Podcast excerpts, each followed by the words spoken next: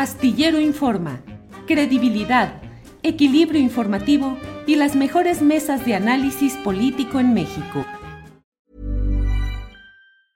It's that time of the year. Your vacation is coming up. You can already hear the beach waves, feel the warm breeze, relax and think about work. You really, really want it all to work out while you're away. Monday.com gives you and the team that peace of mind. When all work is on one platform and everyone's in sync, things just flow wherever you are. Tap the banner to go to Monday.com. I'm Sandra, and I'm just the professional your small business was looking for. But you didn't hire me because you didn't use LinkedIn jobs. LinkedIn has professionals you can't find anywhere else, including those who aren't actively looking for a new job but might be open to the perfect role, like me. In a given month, over 70% of LinkedIn users don't visit other leading job sites. So if you're not looking on LinkedIn, you'll miss out on great candidates like Sandra. Start hiring professionals like a professional. Post your free job on linkedin.com/people today. Vamos a hablar sobre el retiro de investigadores de la Comisión eh, para el Esclarecimiento Histórico sobre el tema de la Guerra Sucia. Es el mecanismo para el esclarecimiento histórico de esta Comisión de la Verdad, que tiene un nombre muy largo, pero que vamos a eh, platicar justamente hoy con dos eh, personas plenamente conocedoras de este asunto, que son Carlos Pérez Ricard, profesor investigador del CIDE, y Alina Gutiérrez Mariscal, directora de investigación documental precisamente de este mecanismo para el esclarecimiento histórico de la Comisión de la Verdad. Les doy la bienvenida. Gracias por estar aquí. Alina, buenas tardes. Buenas tardes, Julio. Muchas gracias por el estudio, por el espacio. Al contrario, Alina, gracias. Carlos Pérez Ricard, buenas tardes. ¿Qué tal, Julio? ¿Qué tal, Alina? ¿Cómo están? Muy buenas tardes. Gracias. Alina, ¿qué es lo que ha sucedido? Tú has sido eres directora de investigación documental del mecanismo de esclarecimiento histórico de esta Comisión de la Verdad, de la cual ha informado el comisionado David Fernández a Dávalos que eh, las personas comisionadas eh, se han retirado debido a la serie de obstrucciones que han tenido por parte particularmente del ejército para avanzar en este esclarecimiento de la guerra sucia. ¿Qué es lo que sucede? ¿En qué situación está este tema, Alina? Sí, tras poco más de un año de estar haciendo trabajo en los archivos eh, militares ahí en Campo Marte, el equipo de investigación de este mecanismo pues ha... Eh,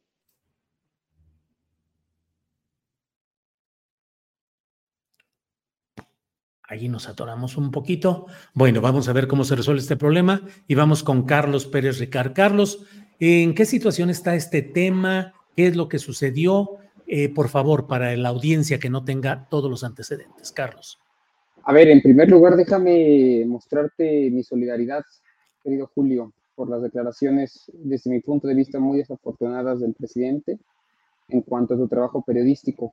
No ha sido la única persona que en las últimas semanas, en los últimos meses, ha sido atacada, insisto, desde mi punto de vista, de manera muy injusta. Tú eres un periodista independiente, y eh, la lealtad que tienes está hacia la verdad y hacia tu auditorio, no hacia la figura presidencial.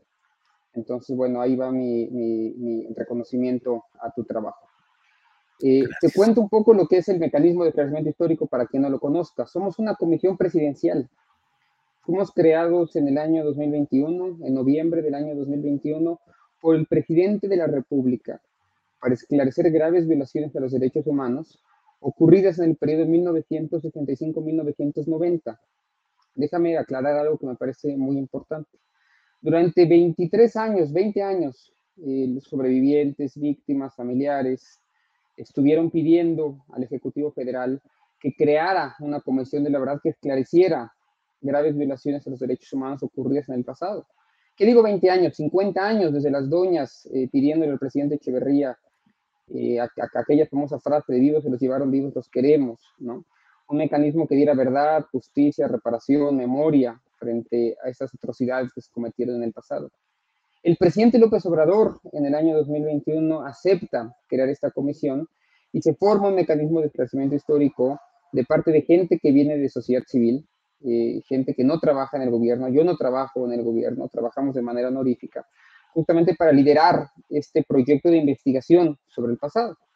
Y uno de los compromisos que hace el presidente hace dos años, lo hace en Chihuahua en diciembre hace dos años, es justamente que se iban a abrir todos los archivos para eh, que nuestros investigadoras, Alina, que ahora en un segundo más nos va a acompañar, es investigadora del mecanismo de esclarecimiento histórico y puede dar fe de ello, tengan acceso a los documentos eh, históricos tanto eh, del Archivo General de la Nación como de la Secretaría de la Defensa Nacional, de lo que es el CICEL, del Estado Mayor Presidencial, etcétera. Entonces, es un proceso que ha apoyado el propio presidente de la República, que impulsó el presidente de la República, y lo que nosotros estamos diciendo es que no se ha cumplido la orden presidencial, el mandato presidencial que exige a la Secretaría de la Defensa Nacional a dar la totalidad de los documentos que estamos pidiendo como comisión para poder terminar de esclarecer graves violaciones a los derechos humanos.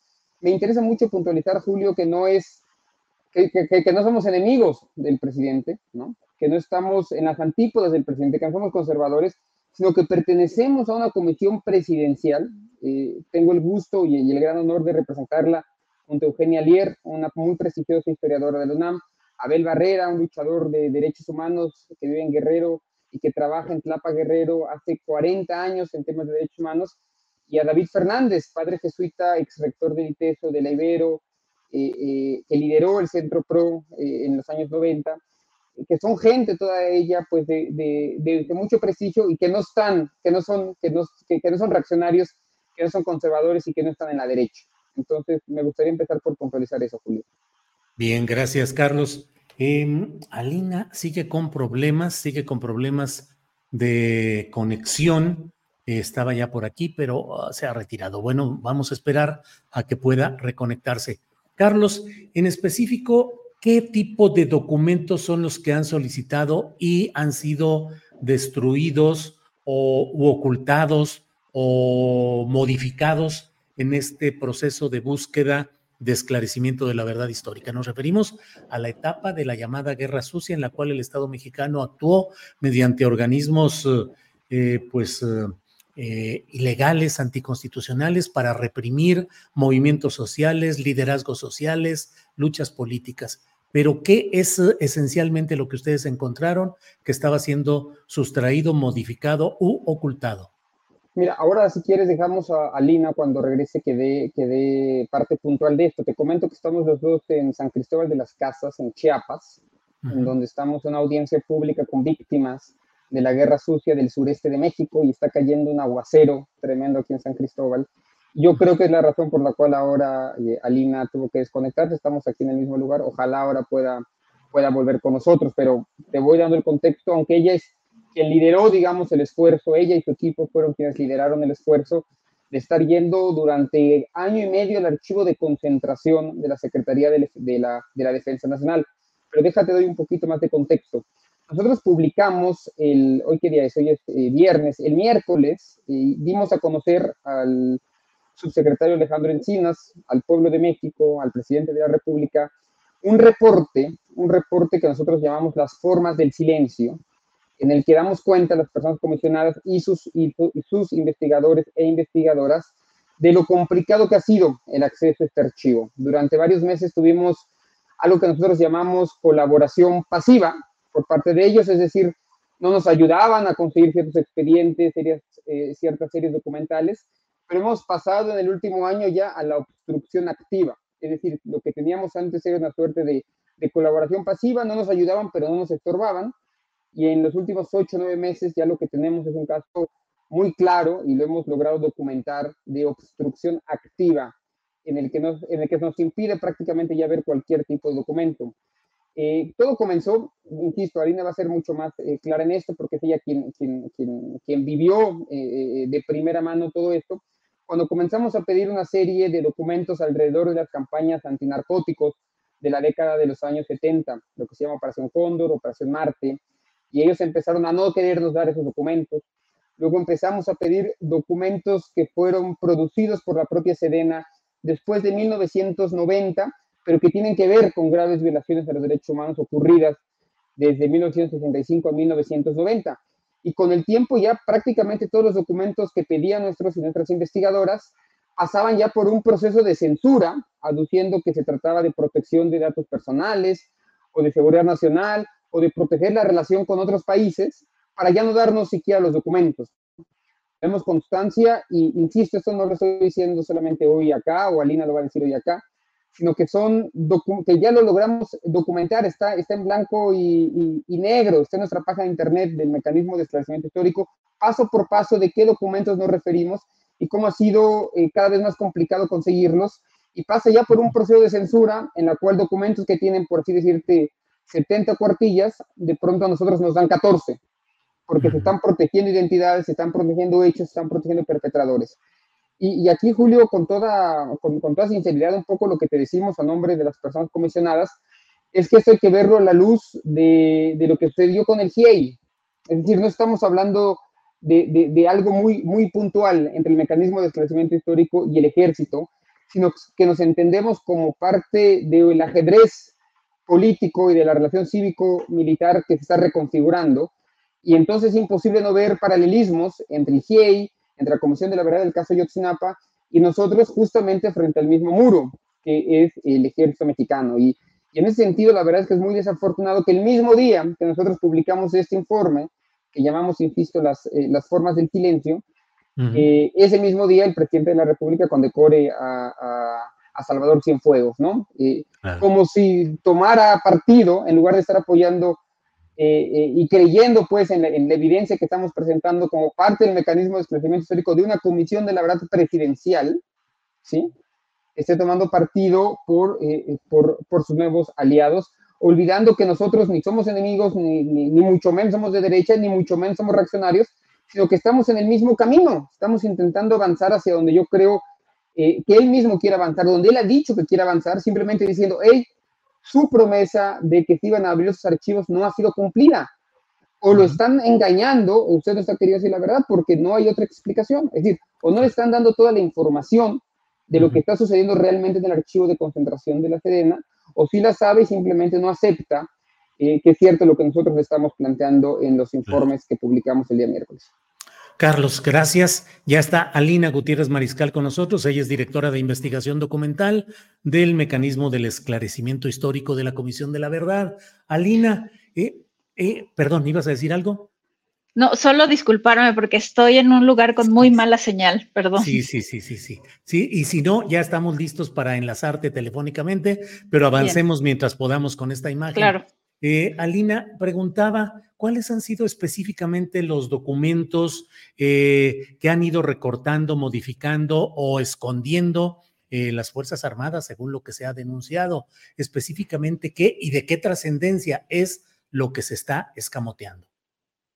Fue muy evidente para el equipo de investigación que, como decía hace un momento, estuvo ahí pues poco más de un año, que cuando se empezaron a encontrar cosas que nos interesaba realmente fue cuando empezaron las dificultades, las negativas, eh, la alteración incluso de expedientes eh, consultados. Algunos de los temas, por ejemplo, son campañas contra enervantes, lo que ahora se llamaría guerra contra el narcotráfico, violencia en contextos electorales, acciones contra organizaciones específicas como la COSEI, lo que después fue el Comité Eureka, grupos subversivos, también información, por ejemplo, sobre la adquisición de...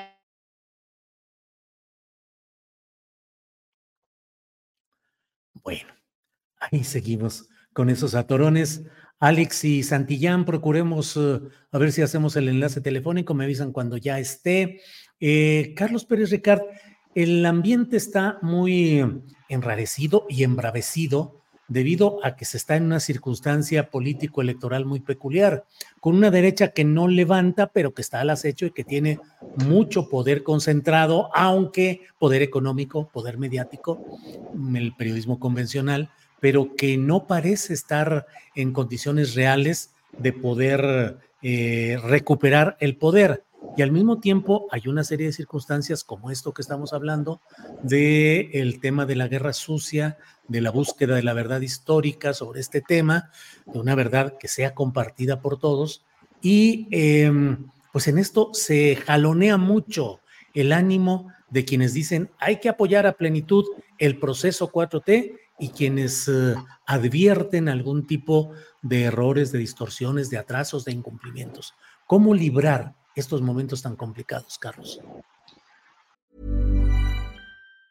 Hey, it's Ryan Reynolds and I'm here with Keith, co-star of my upcoming film If, only in theaters May 17th. Do you want to tell people the big news? All right, I'll do it. Sign up now and you'll get unlimited for $15 a month in six months of Paramount Plus Essential Plan on us. Mintmobile.com slash switch. Upfront payment of $45 equivalent to $15 per month. Unlimited over 40 gigabytes per month. Face lower speeds. Videos at 480p. Active Mint customers by 531.24 get six months of Paramount Plus Essential Plan. Auto renews after six months. Offer ends May 31st, 2024. Separate Paramount Plus registration required. Terms and conditions apply if rated PG. I'm Sandra, and I'm just the professional your small business was looking for. But you didn't hire me because you didn't use LinkedIn jobs. LinkedIn has professionals you can't find anywhere else, including those who aren't actively looking for a new job but might be open to the perfect role, like me. In a given month, over 70% of LinkedIn users don't visit other leading job sites. So if you're not looking on LinkedIn, you'll miss out on great candidates like Sandra. Start hiring professionals like a professional. Post your free job on linkedin.com/people slash people today.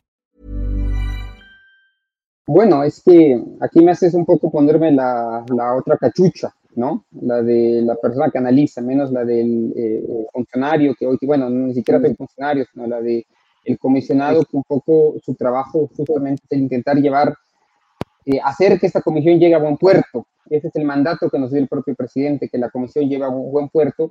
Pero pues desde mi punto de vista es muy desafortunado. Tú comenzabas el programa mencionándolo con toda claridad. Eh, eh, aquel evento, el del miércoles de los 200 años del heroico colegio militar, ¿era protocolario? Sí, sí lo era. El, el estamento militar tiene sus jerarquías, sus rituales y que el presidente de alguna manera tiene que cumplir con ellos, sí, sí lo es, eso no queda en duda. Ahora, tenía necesariamente que tomarse fotografía, tenía que condecorarlo públicamente, y a un personaje que no se le escapan los símbolos, como no se le escapan al presidente de la República, pues pareciera que está tomando partido frente, frente al estamento militar, además de haber sido una pésima diplomática, además de ser un, un eh, saludo al viejo régimen, justamente el día en que le estamos diciendo eh, eh, personas que están trabajando de manera honorífica un equipo de extraordinarios profesionistas, ahora ojalá puedas escuchar a Lina para que te exactamente lo que pasaba eh, en el archivo, y un poco sin la oposición y sin tener a nadie, digamos, con quien competir realmente, ponga de lado del ejército en lugar de creerle a la propia comisión que él mismo creyó. Entonces, ahorita para dejar a Lina que nos... eso nosotros lo que estamos planteando es simplemente Señor presidente, nosotros tenemos, eh, con mucho gusto, le hacemos llegar directamente a usted eh, las explicaciones de evidencia eh, que hemos recabado a lo largo de los últimos tres meses, que ya le entregamos al subsecretario Encinas. Estamos en la disposición de cumplir el mandato presidencial, estamos en la disposición de cumplir con la voluntad de las víctimas, con la exigencia de las víctimas, no de hace tres años, sino desde hace 50 años, que nos permitan continuar nuestro trabajo y le pedimos que nos apoye, porque es crucial tener acceso a estos archivos para poder construir el informe de la verdad que presentaremos al propio presidente y al pueblo de México en septiembre del año que viene. Bien, bien, Carlos, ya creo que ya estamos por la línea telefónica, y ya está por ahí. Alina, Alina, ¿estás ahí? Sí, sí, y aquí estoy. Buenas tardes, otra vez, perdón. Otra vez. Eh, nos eh, quedamos. Un sí. poco a la pregunta que, sí que me hacías hace un momento, ¿qué tipo de información es la que está en esa documentación que nos ha sido negada o que incluso ha sido alterada, mutilada, revuelta, con tal de no mostrarla tal cual a nuestro equipo de investigación? Y te hablaba de documentación, por ejemplo, vinculada con campañas contra enervantes, o sea, contra lo que hoy se llama la guerra contra el narcotráfico, expedientes de violencia en contextos electorales, expedientes de algunas organizaciones particulares, por ejemplo, la COSEI, eh, lo que después fue el Comité Eureka, información sobre la adquisición de aviones en Israel que presuntamente pudieron haber sido utilizados en los vuelos de la muerte, también solicitamos documentos sobre agregadurías militares y nos interesaban porque estamos hablando de un periodo que es la Guerra Fría. Muchas de las fuerzas militares en América Latina recibían entrenamiento en contrainsurgencia. Entonces a nosotros nos interesaba ver eso y también fue negado. Asimismo, solicitamos, por ejemplo, planos de algunas instalaciones militares donde sabemos que hubo centros de detención ilegal, donde se realizó tortura, donde incluso puede haber enterramientos ilegales. Y lo que queríamos era ver la evolución de esas instalaciones para poder eh, ver si podría localizarse a alguna persona. También fueron negados. Solicitamos testimonios, eh, poder entrevistar a militares o tener acceso a sus hojas de vida y también nos fueron negados. Es decir, cuando se empezó a solicitar documentación que estaba evidentemente relacionada con la investigación que este mecanismo realiza, fue entonces que los militares pasaron de esa colaboración pasiva a una obstrucción bastante activa y en las últimas semanas a una negativa prácticamente total de los documentos. Nuestros compañeros en las últimas semanas iban a estar sentados esperando tres horas para que les trajeran el material y que finalmente les dijeran, no se autorizó que ustedes consultaran esto. Entonces, pues de alguna manera este cierre que las personas comisionadas hacen es pues más bien cerrar algo que ya estaba cerrado de facto. Ya no había posibilidad de seguir consultando bajo estas condiciones. Y bueno, pues aquí la importancia de esto es que aunque esta documentación no es la única fuente que nosotros podemos consultar para eh, realizar la investigación, sino que ahí están los testimonios y hay otras fuentes, sí parece muy importante evidenciar cómo es que las instituciones del propio Estado tenían toda una estrategia perfectamente armada para, eh, pues para realizar este tipo de acciones y perseguir, desaparecer, asesinar a una cantidad enorme de gente. Alina, ¿cuántas personas se han retirado? ¿Cuántos son los investigadores que se retiraron y cuál es la condición en la que están? ¿Un retiro provisional, retiro definitivo, renuncia? ¿Cuál es la situación? El equipo de personas que asistía con frecuencia a las instalaciones militares era de ocho personas. Eh, no todas iban todos los días, esto se turnaba, pero eh, pues este retiro, como ya lo había explicado David Fernández, estará así mientras no se modifiquen las condiciones. Nosotros desde acá, desde el equipo de investigación, estamos con toda la disposición de ir, trabajar, consultar todo lo que nos dejen consultar, pero nuestras labores son tantas, tenemos tantísimo trabajo que no podemos ir a sentarnos al archivo militar a esperar horas y horas por unos expedientes que nunca llegan. Entonces, mientras no nos garanticen que podemos entrar y efectivamente hacer la consulta, pues no podemos ir y estar perdiendo un tiempo ahí, ¿no? Porque hay muchas otras cosas que también estamos haciendo. Bien, Alina, gracias. Eh, Carlos Pérez Ricard, Carlos, ¿qué destino puede tener este mecanismo de esclarecimiento histórico y la Comisión para la Verdad, de largo nombre, pero que sintetizamos en Comisión para la Verdad, que puede ser una más de las comisiones que han creado otras administraciones federales, eh, comisiones de la verdad, que finalmente no logran llegar al fondo del asunto y mucha gente dice, pues esas comisiones las crean justamente para no llegar a los resultados que no se desea que sean alcanzados. ¿Qué opinas, Carlos? No, no creo que sea el caso. Nosotros tenemos un compromiso eh, con las víctimas, con sus familiares, y un compromiso histórico, Julio. Esta, la lucha por la verdad y la justicia en este país no empezó hace tres años, insisto somos un punto y seguido. Somos un punto seguido en el sentido de que abrevamos de las luchas anteriores y nosotros no alcanzaremos todos los objetivos porque ninguna lucha como esta, ni ninguna comisión como esta alcanza todos los objetivos que se propone al principio, pero podemos ayudar y colaboramos en el sentido de poner a las víctimas en el centro de una narrativa, continuar con la gestión de archivos. A mí me gustaría comentarte eh, brevemente que que, como dice Alina, no dependemos de esta única fuente. y tenemos, hemos tenido ya acceso a más de 92 archivos en toda la República. Hemos tomado testimonio a más de 800 personas que fueron o bien víctimas o testigos o familiares de víctimas de la guerra sucia. 800 personas que se han acercado a hablar con nosotros, cuyos testimonios hemos sintetizado y hemos encontrado patrones de violencia, de sus causas, de sus consecuencias, hemos, eh, hemos rastreado propios perpetradores, hemos entrado a las zonas militares en donde se cometieron esos crímenes.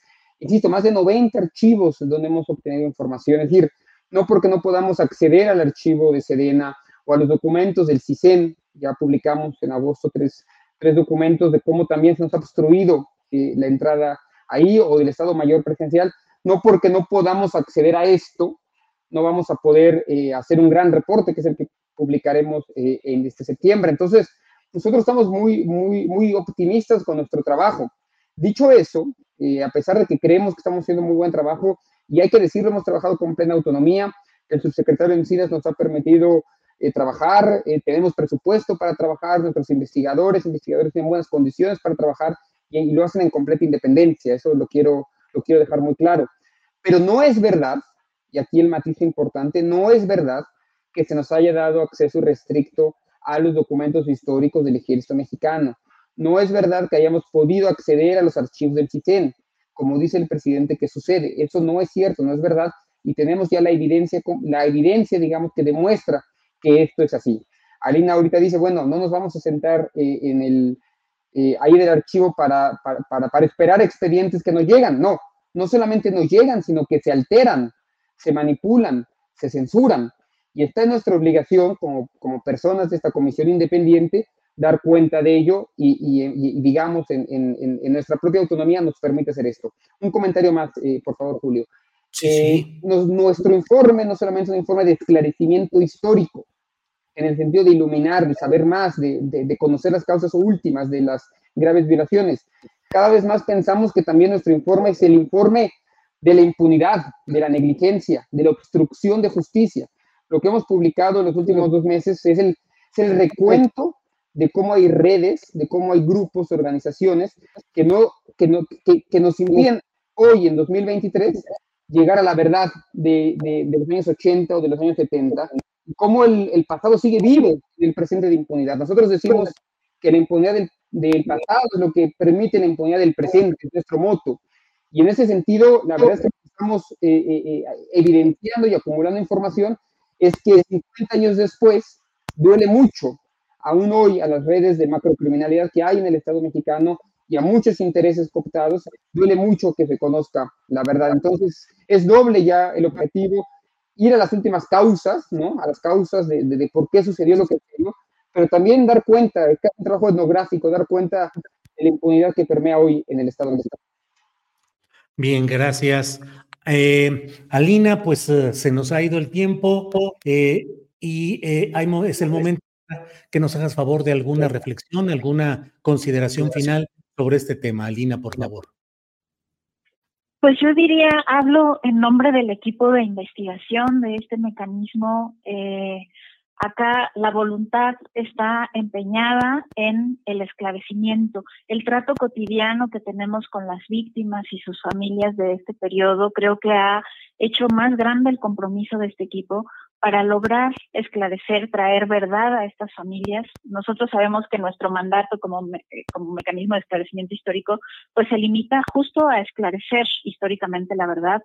Tenemos toda la disposición, el equipo está conformado por una serie de personas sumamente preparadas y comprometidas que está puestísima para hacer el trabajo que haya que hacer y pues llevar a buen término la escritura de este informe que tenemos encomendado.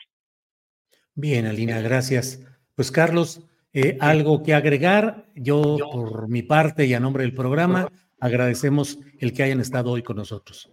No, le agradezco a Lina que, que han estado ahí al pie del cañón. Hoy estamos en Chiapas escuchando a las víctimas. El mecanismo continúa haciendo su trabajo, continuaremos haciendo lo que venimos haciendo hace dos años, pero haciendo evidente lo que nos parece que hay que hacer evidente. La lealtad de mecanismos como estos no está con una figura presidencial, por más que alguien pueda simpatizar con ella. La lealtad debe estar con las víctimas, con la verdad y con el mandato de verdad y justicia que se ha manifestado, insisto, desde hace medio siglo en este país y que nosotros continuaremos intentando liderar por ahora, pero esperando que este, que este solo conjunta, que no nos corresponda a nosotros el punto final, sino sentar las condiciones para que esta lucha pueda, pueda continuar con o sin el aval eh, del Ejecutivo Federal. Y decir al presidente que estamos ahí puestos para mostrarle también la información que hay ahí y por lo menos nos dé la posibilidad de mostrársela que no puede ser que le crea más ahora a Salvador Cienfuegos y le crea más al estamento militar de lo que le está diciendo una él mismo crea para, este, para, cumplir un mandato que estoy seguro que él también comparte. Entonces te agradezco, Julio, porque es muy importante que nos den ese tipo de, de, espacios para, poder hablar sobre la situación de la Comisión de la Verdad desde una manera libre y, y, y, te agradezco y te repito la, la solidaridad de mi parte eh, hacia tu persona como periodista, como comunicador y lo importante que es que eres voz eh, eh, a, la comisión y en general a todo a, a este tipo de esfuerzos. Muy bien, Carlos Pérez Ricardo, muchas gracias. Alina Gutiérrez Mariscal, muchas gracias y buenas tardes. En Sherwin Williams somos tu compa, tu pana, tu socio, pero sobre todo somos tu aliado, con más de 6.000 representantes para atenderte en tu idioma y beneficios para contratistas que encontrarás en aliadopro.com. En Sherwin Williams somos el aliado del PRO. Para que te enteres del próximo noticiero, suscríbete y dale follow en Apple, Spotify, Amazon Music, Google o donde sea que escuches podcast te invitamos a visitar nuestra página julioastillero.com.